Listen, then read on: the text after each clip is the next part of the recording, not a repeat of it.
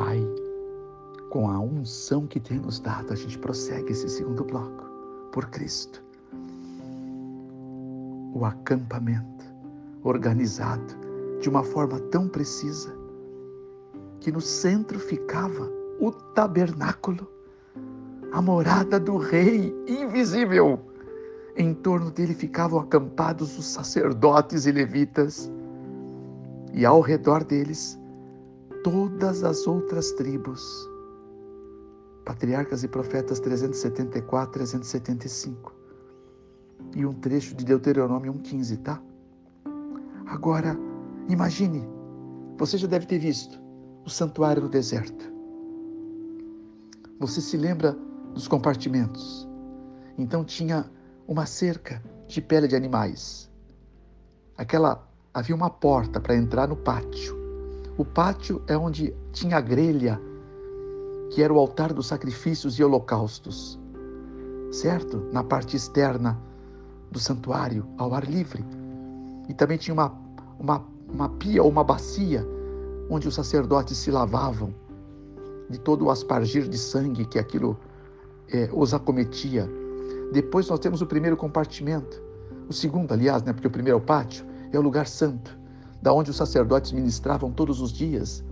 E ali nós tínhamos, né? Tínhamos três móveis. Tínhamos o castiçais de sete hastes, tínhamos o altar de incenso bem em frente do Santo dos Santos e tínhamos é, esse altar tinha aqueles quatro chifres nas pontas e tínhamos a mesa de, da preposição dos pães. Amém? Então, e ali ministravam os sacerdotes diariamente, três vezes por dia.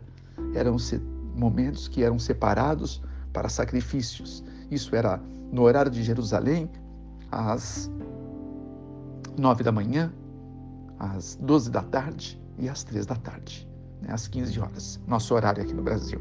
Amém? Agora veja bem, o que, que representava esse santuário no centro? Essas portas, né? Todas têm um significado fantástico. Vamos lá. Eu preciso ler para você. Êxodo 25, verso 8 e 9. E me farão um santuário, disse o Senhor e habitarei no meio deles. Primeiro ponto, eu quero habitar no meio do meu povo.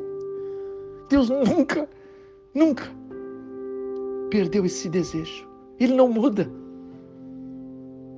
Nós não permitimos que ele habite de uma forma mais aparente, porque nós somos incrédulos. Nós não conseguimos perceber a presença de Deus e por isso fazemos o que fazemos. Mas Ele está aqui. Ele está aí com você. É onipresente, é onisciente e é onipotente. O Espírito de Deus está em todo lugar onde ele é requerido. Aonde não quer, ele não vai estar, porque vai respeitar aqueles a quem ele ama. Porque a essência dele é respeito. Deus é ético. Deus é um cavalheiro, um gentleman de marca maior. Ele ama ser percebido. E pela fé, quando você exerce fé, que Ele está com você, como Ele está aqui, aqui comigo agora. Eu, eu conversei muito hoje na minha audiência na madrugada, minha audiência de manhã com Ele. Fiz uma caminhada com Ele. Conversamos muito sobre você que está aqui agora. Ele falou: Eu preciso atingir aquele coração, Fernando Lux. Então eu vou te dar as palavras, porque eu nunca, eu jamais eu, Fernando Lucas, jamais as teria. E louvado seja Deus por isso. Eu só estou aqui, só me submeto a fazer esse trabalho, que não é para homem. Eu não creio que é para homem, porque o Senhor diz: Eu farei, você vai escalar e eu vou falar por ti. Louvado seja o Senhor. Como bem claro está em Lucas 21, versos 13 e 14, depois você pode ver, e Êxodo 14 e 14. É uma luta, é uma peleja. Falar ao coração de homens como nós, principalmente como eu. Glória a Deus nas alturas. Verso 9 de 25 de Êxodo. Conforme tudo o que eu te mostrar, Moisés, conforme o modelo do tabernáculo, e para modelo de todos os seus móveis, assim mesmo o fareis. Então, irmãos, que coisa maravilhosa! Deus, para mostrar o modelo pronto, ele abriu os céus. Apocalipse 15, 5, Apocalipse 11, 19, Apocalipse 15, 17. Depois você deve anotar num papel, escutar de novo e, confirmar e grifar na tua Bíblia. O santuário foi mostrado para Moisés para que ele pudesse conceber com o, aqueles que Deus iria preparar, capacitar para a glória de Deus. Entende? Este é o plano. Este é o plano de, do Senhor. Então, e Deus não muda, Ele quer mostrar para você muitas coisas. Olhe agora esses outros textos, alguns que eu vou é, é, citar para você. Então, me farão uma arca a arca seria de madeira de cetim. Verso 11: Cobrirá de ouro puro, por dentro e por fora cobrirás.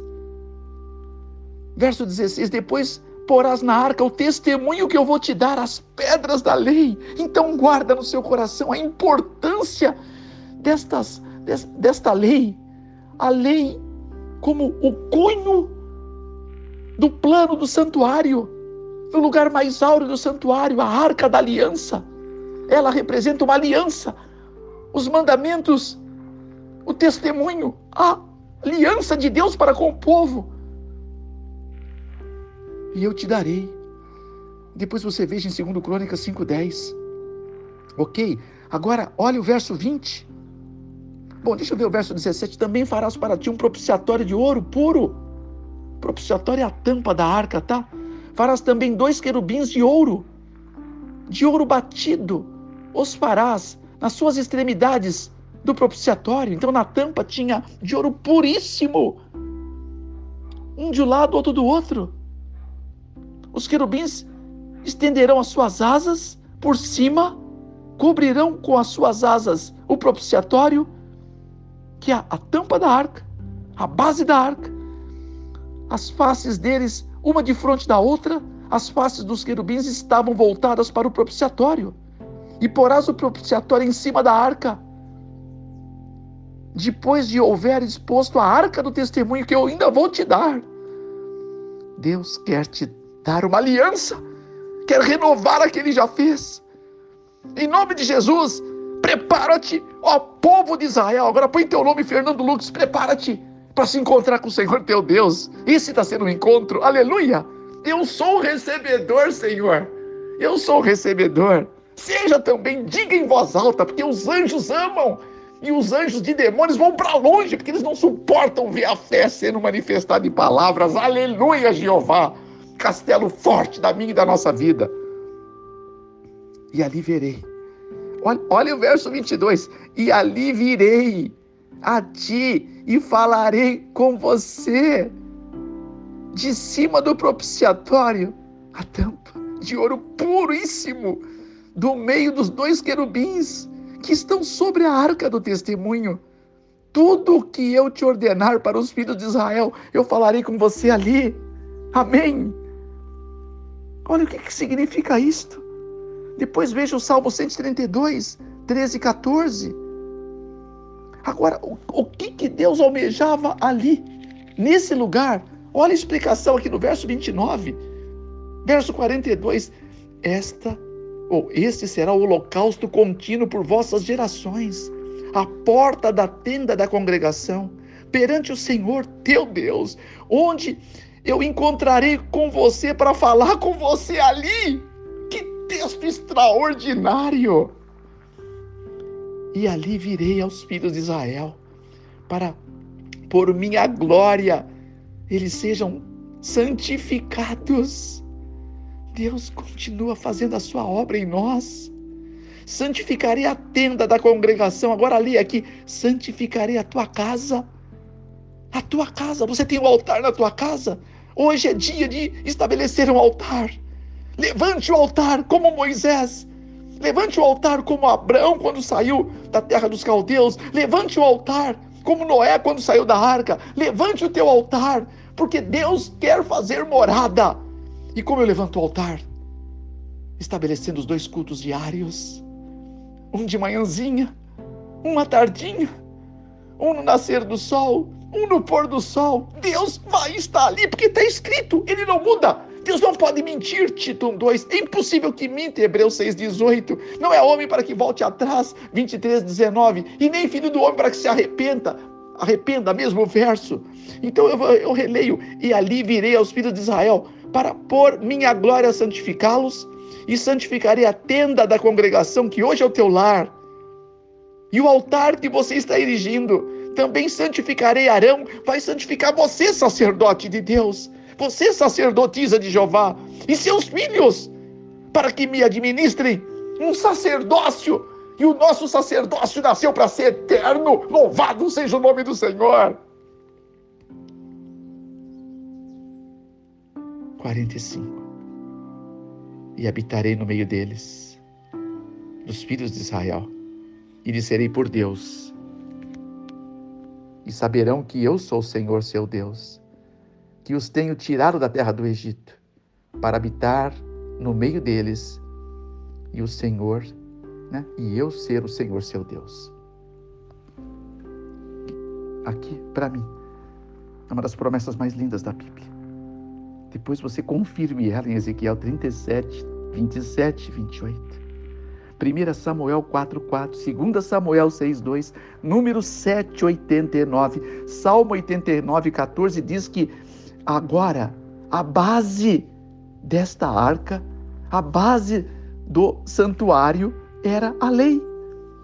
A lei do testemunho, dos, as duas tábuas de pedra, os dez mandamentos, sem tirar nem pôr.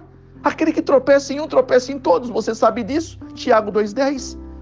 E segundo Crônicas 5, 10 a 14, o que aconteceu? A manifestação da glória. De cima do propiciatório, a glória de Deus irradiava por todo o deserto. Era impossível fitar os olhos para a tenda da congregação. Porque o Senhor manifestava o seu Shekinah uma visão de um profeta chamado Micaías. Em 2 Crônicas 18, 18, diz que viu o Senhor sentado no seu alto e sublime trono. E todo o seu exército celestial em pé, a sua mão direita, e em pé a sua mão esquerda. Estão esperando o que em pé? Uma ordem de Deus para honrar o teu, o teu altar, para honrar o teu lar, para preparar salvação para os teus filhinhos, ainda que perdidos alguns possam estar, para curar os que estão enfermos do pior e mais maléfico câncer que assola a humanidade, o pecado, a incredulidade, a preguiça espiritual, a indiferença, o desamor, a ingratidão, a indisponibilidade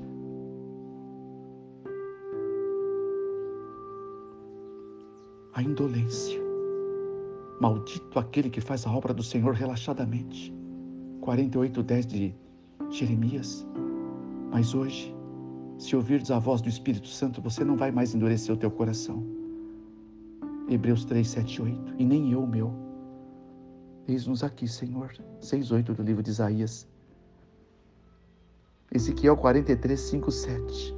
Eu tenho que correr agora Olha que Jesus disse, João 10, 9: Eu sou a porta, a porta do santuário, é Ele. Então Ele vai ser a graça aberta para que o seu lar se transforme em um ponto de salvação, começando pelos que estão dentro. O teu ministério começa das tuas portas para dentro para começar. Quem precisa ser salvo aí dentro? O Senhor diz: Eis-me aqui. Eis eu estou aqui. Ele, qual é o nome de Deus? Jesus. O que, que significa? O Senhor é salvação. A salvação está dentro do teu lar quando você erige o altar. O altar para a manhãzinha, o altar para a tardezinha. Nas minhas mãos tem uma fita dourada. Onde eu passo, a gente esparrama as fitinhas douradas. Mas a, a questão da porta sua ser dourada é uma história maravilhosa. Que se der tempo eu conto aqui, pelo menos por alto. Agora, João 14, 6. Quando Jesus diz que Ele é a porta, nesse texto outro ele diz: Eu sou o caminho, a verdade e a vida. A primeira porta do santuário. Os cristãos atribuíram o nome de caminho. Do deserto para o pátio. Os cristãos disseram: Esta porta chama-se caminho. A segunda porta, do pátio para o lugar santo, os cristãos chamaram verdade. Ele diz: Eu sou a verdade. Ele é o caminho, ele é a verdade. Mas primeiro ele é a porta. Agora a terceira porta. Todas eram apenas um véu. Aqui separa o lugar santo do Santíssimo, onde estava a arca. Ali está escrito. Segundo os cristãos, aquela porta passa a se chamar vida porque no Santíssimo está a vida. Quem está no Santíssimo? O Senhor. Jesus de Nazaré, para te dar vida. Vida, que vida? Vida abundante! 10, 10 do livro de João. A porta abre para te dar vida abundante. Entrarás e sairás. Liberdade. Encontrará pastagens, mantimento para a alma, para o espírito, para o corpo, para a mente, para tudo. O Senhor é completo. Ele não dá bênção sob medida, 3,34 de João. Para que a tua casa, onde você erigiu o teu altar, passa a ser uma casa de oração para todos os povos, porque ali você vai interceder por todos os povos. Ali você vai ter agendas de oração. Você tem uma agenda de oração? Hoje é o dia de você ter a tua. Olha, eu desafio você para você ver que luta que vai ser a tua vida se você determinar a não dormir hoje sem ter uma agenda de oração.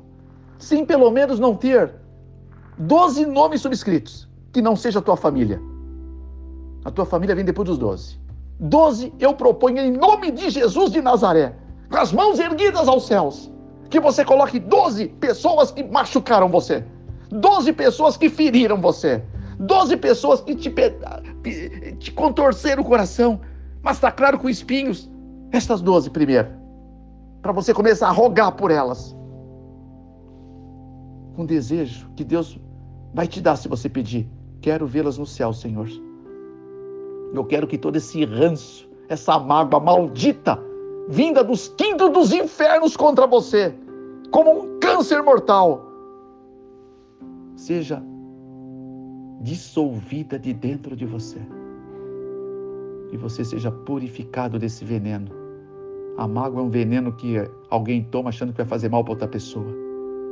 E quando o perdão for concebido no seu coração, você deu um dos maiores saltos da tua vida. Em nome de Jesus de Nazaré. E a sua casa de oração para todos os povos. Naquela arca, dentro dela, além dos mandamentos, as duas tábuas de pedra, escrita pelo próprio dedo de Deus. Êxodo 31, verso 18. Estavam também um pote de ouro, ouro puro, com o maná. 16:33 do livro de, de Êxodo, quando Moisés mandou Arão que juntasse uma porção do maná e colocasse ali um maná que nunca apodreceu. E em Números 17, 8 a 10, também naquela vara repousava a bendita vara de Arão, o sacerdote, o sumo sacerdote daqueles dias, a única de todos os líderes das tribos que floresceu. Ela brotou no dia seguinte, folhas verdinhas. Imagine um cabo de vassoura você enfincando numa noite lá no seu jardim, no dia seguinte ele vira uma amendoeira cheio de amêndoas. Assim foi com a vara de Moisés, desculpe, de Arão. Amém estabelecendo que Deus havia escolhido a dedo Arão e Moisés para ministrar aqueles dias. E Deus escolheu a dedo você, não é eu que disse, eu já te dei os textos 15 e 16 de João, 1, 5 de Jeremias, 49 e 1 de Isaías. Foi Deus que te escolheu para que a tua vara floresça, a tua vara seca. Se você tem 80, como Moisés tinha, ele, Deus está dizendo: olha, os melhores dias que eu preparei para a tua vida. Até hoje você não permitiu, ele pode começar agora, agora pode ser. hoje os melhores dias da sua vida, o começo deles. E oxalá você queira. Eu quero. Os melhores dias da tua vida. É uma questão de compreender o plano de Deus. E fechando a nossa lição complementar, essa é segunda parte para quem quer mais. Você entendeu que a arca representa o trono de Deus e a base dele é a aliança, selada pelos dez mandamentos, cuja lei é eterna. Eterna. 5, 17 e 18 de Mateus. 16 e 17 do livro de Lucas. Salmo 119. Versos 86, 141, 144 é melhor, 152 e 160. E o Salmo 111, 7 a 10. A lei é eterna, não pode ser mudada. Louvado seja o nome do Senhor. Os mesmos princípios da piedade e da justiça que deviam orientar os líderes entre o povo de Deus nos dias de Moisés e de Davi deveriam ser igualmente seguidos pelos que receberam a missão de cuidar da recém-organizada igreja de Deus na dispensação cristã. Que ela avançasse firmemente. Quando surgia dissensão em uma igreja local, não conseguiam chegar a um acordo, eram encaminhados a um concílio geral de todos os crentes de várias partes. Atos dos Apóstolos 95 e 96. Deus, o Todo-Poderoso, deseja que sua obra seja levada avante com eficácia e precisão. Sobre ela, o selo da sua aprovação. Estando cada agente subordinado ao Espírito Santo. Cada agente, cada líder que primeiro é um servo. E tudo harmonizado para dar ao mundo as boas novas da graça de Deus. Atos dos Apóstolos 96, 97. Amém. Olha, agora, qual o canal que atua o Espírito Santo? Com a mente, adoramos o Senhor.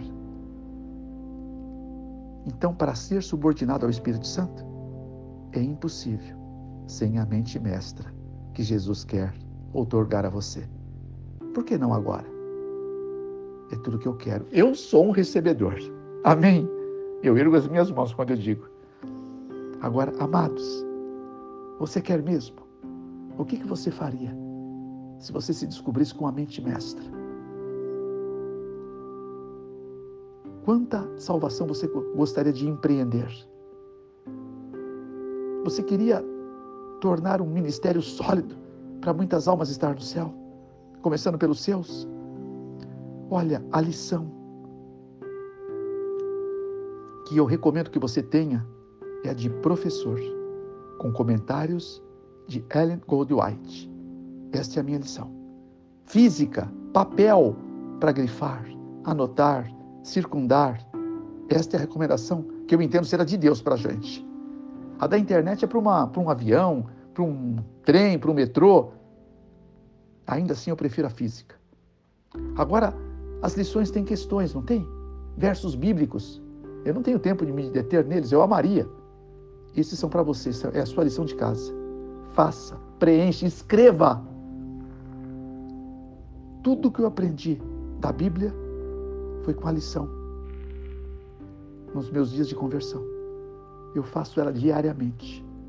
Eu me deleito em fazer a lição. Com o espírito de profecia junto e a Bíblia ao meu lado. Amém? Amanhã eu quero te falar mais um pouquinho sobre isso.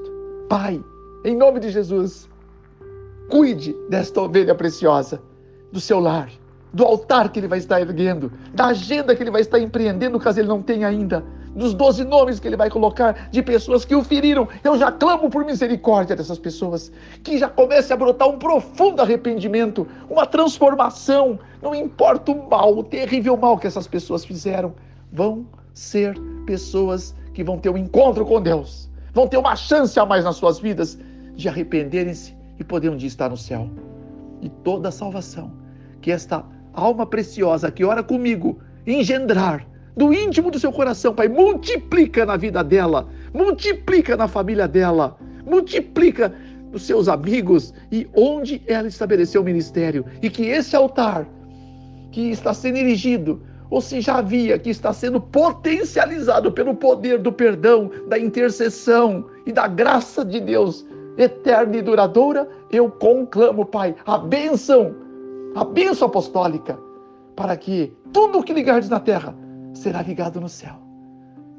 E eu, Pai, como um servo do Senhor, aprendiz de ministro, eu selo no céu com as mãos erguidas, com os joelhos ao chão. Eu rogo por esse lar e que o Senhor cele, cele esse altar, cele essa família no livro da vida. Tanto quanto eles quiserem permanecerão. Em nome de Jesus de Nazaré. Amém. Amém.